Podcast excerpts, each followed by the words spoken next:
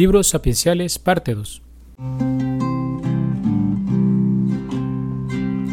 Tu palabra me da vida, confío en ti, Señor.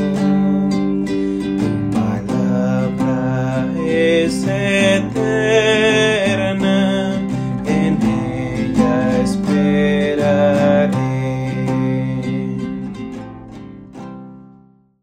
Hola queridos hermanos, continuamos con nuestro curso de Biblia de la mano del Padre Antonio Rivero y nuestra profundización en este mes dedicado a la Sagrada Escritura.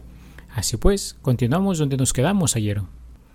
Sobre el libro del Eclesiastés o Coelit. Eclesiastés es la traducción castellana de la palabra hebrea Coelit. Las dos palabras designan al autor del libro. Eclesiastés quiere decir predicador, maestro, el que dirige una asamblea. Su verdadero autor es un maestro desconocido que habría vivido entre los años 300 y 200 a.C. Sobre sus características literarias podemos decir que el tema tratado, si bien es originario en su manera de desarrollo, tiene influjos de la literatura egipcia, el diálogo de un desesperado con su alma y el canto del arpista, y también tiene algunas reminiscencias mesopotámicas de la teodicea babilónica, o a determinadas corrientes filosóficas griegas como las estoicas, las epicúreas y cínicas. Hay sensación de un cierto desorden en los temas. Va repitiendo durante todo el libro los mismos. Recurre a la reflexión en tono coloquial, salpicada con citas de máximas tradicionales que el autor rebate o distorsiona hábilmente, avanzando siempre por contrastes. El libro es una reflexión filosófica sobre la vida y sus aspectos más problemáticos. No es sistemático, por tanto, es difícil sacar un esquema del mismo. Sobre su contenido teológico espiritual, tenemos que recordar que el fin de este libro es mostrar el valor de la vida humana y el camino para adquirir la felicidad y la sabiduría. Sobre Dios, ¿qué nos dice este libro? En primer lugar, ¿qué lugar ocupa el Señor en el complejo y sombrío panorama de las reflexiones del Coelet? El autor del libro es creyente y hace continuas referencias a Dios. 32 veces en 12 capítulos. Pero no es el Dios de las grandes tradiciones históricas y proféticas del Antiguo Testamento, ni el de Job o el resto de libros sapienciales. El Dios de Coelet es, ante todo, creador y juez. Esas son las dos características principales que él valora. Desde esa clave, el autor nos comienza a hablar de las obras de Dios, inaccesibles a los hombres, de su gobierno del tiempo, de la eternidad, que el hombre no logra desentrañar del todo, de su juicio sobre las acciones de los hombres, aunque sin una perspectiva muy trascendente, y de los sencillos bienes que otorga, según su libre voluntad como recompensa. Podemos añadir que en ese libro falta una visión cristiana de la vida, del dolor y del placer. No obstante, el libro cierra las puertas a la esperanza de falsos paraísos en la tierra.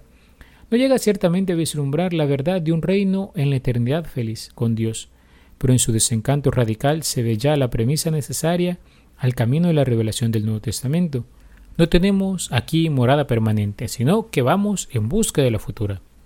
Sobre el hombre, pues reflexiona que nada puede hacer feliz al hombre en la tierra.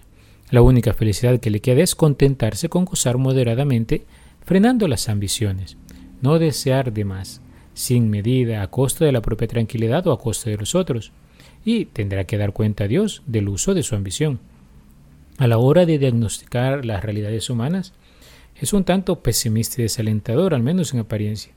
El hombre no logra en nada provecho, dirá, o felicidad, porque todo es vanidad, vacío y absurdo, muy distinto al panorama que presentó la literatura griega. La doctrina de la retribución queda en entredicho, como sucedía en algunas páginas del libro de Job, pero esto hay que verlo dentro de la progresiva revelación de Dios al hombre, que en Jesucristo tendrá su plenitud. Por eso, este honesto inconformista, el Coelet, es una voz más en esa genial polifonía de la revelación bíblica. Sobre el libro del Serácides. El nombre eclesiástico, que es el otro nombre de este libro, expresa el uso continuo que se le daba en las asambleas cultuales de los primeros siglos cristianos. El título original en hebreo es Las palabras de Simeón ben. De ahí viene el otro nombre que se le da al libro, Sirácides. Es el único libro del Antiguo Testamento que lleva la firma de su autor, Jesús, hijo de Eleazar, hijo de Sirac. Sirac fue escriba y maestro, hombre culto y acomodado. El libro fue escrito alrededor de los años 180 y 170 a.C. en hebreo. El nieto de Sirac lo tradujo en griego. En su estilo es repetitivo, pero es capaz de mitigar la monotonía de la versificación moralizante con la combinación de lo lírico y lo didáctico. Usa muchos proverbios y lenguaje devocional, y se ha notado el influjo en este libro de la civilización griega, sobre todo a la hora de invitar a la virtud y a los valores humanos. Tiene dos grandes partes. En los capítulos del 1 al 42 hace un elogio de la sabiduría. En los capítulos del 43 al 51 habla sobre la sabia actuación de Yahvé a través de los grandes personajes del Antiguo Testamento. El fin de este libro es enseñar la sabiduría, es decir, las reglas para hallar la felicidad en la vida de amistad con Dios. De ahí que se le ha llamado un tratado de la ética a lo divino, es decir, expuesto no en forma sistemática y racional, sino como con esa pedagogía sobrenatural. Sobre Dios, el autor recalca muchísimo el monoteísmo. El Señor es el único y solo Dios. De él procede el bien. El destino del hombre está en sus manos. Dios es justo e imparcial. A los buenos les da cosas buenas, a los malos malas. Vencirá enseña que esta justa retribución opera en el más acá, pues no crea a simple vista en un más allá. Recordemos que la doctrina sobre la resurrección y la vida eterna es una doctrina más neotestamentaria o cercana a los escritos del Nuevo Testamento. Este es un Dios que todavía no se abre al universalismo de la salvación, como quedó evidenciado en el profeta Jonás. Sobre el hombre, es un ser libre y adquiere la sabiduría mediante el esfuerzo.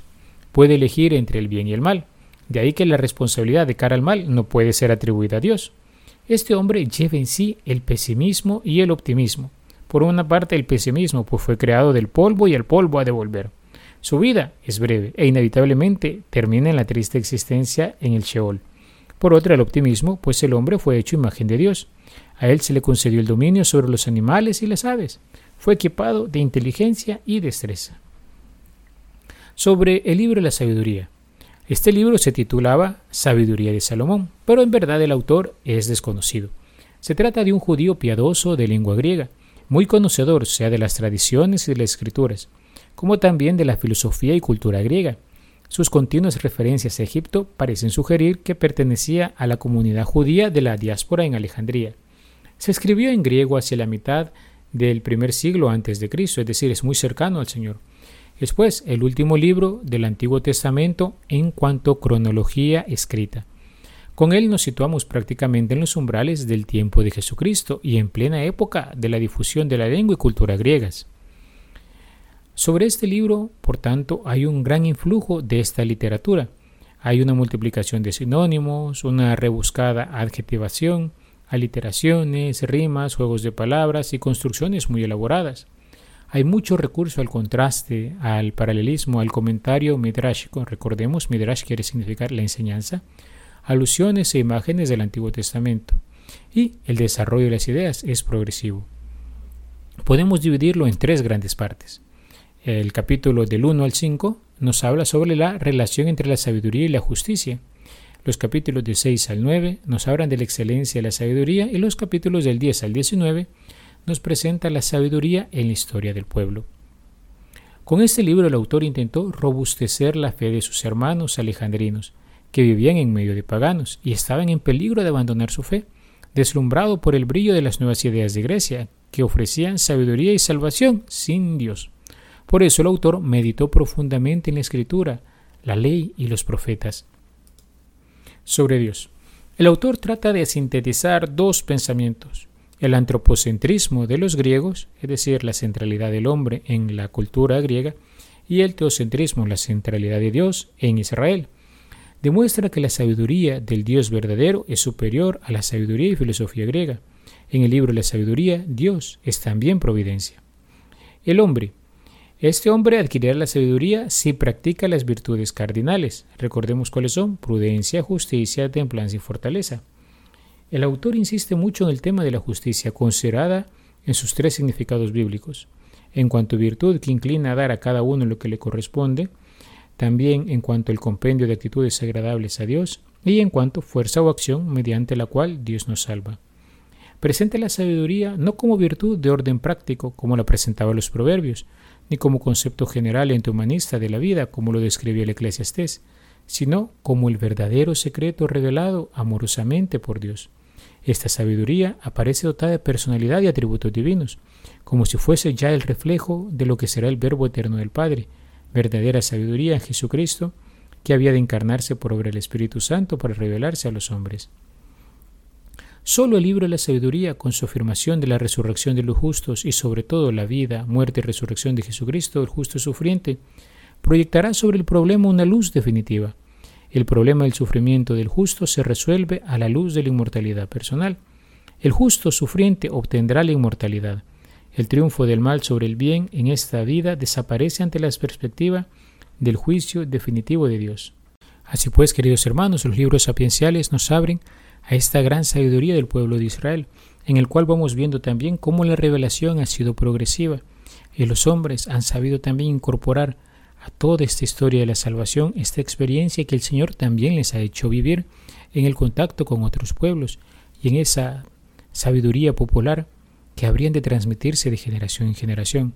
Con este audio terminamos ya el Antiguo Testamento. El día de mañana comenzaremos ya el Nuevo Testamento. Alabado sea Jesucristo, por siempre sea alabado.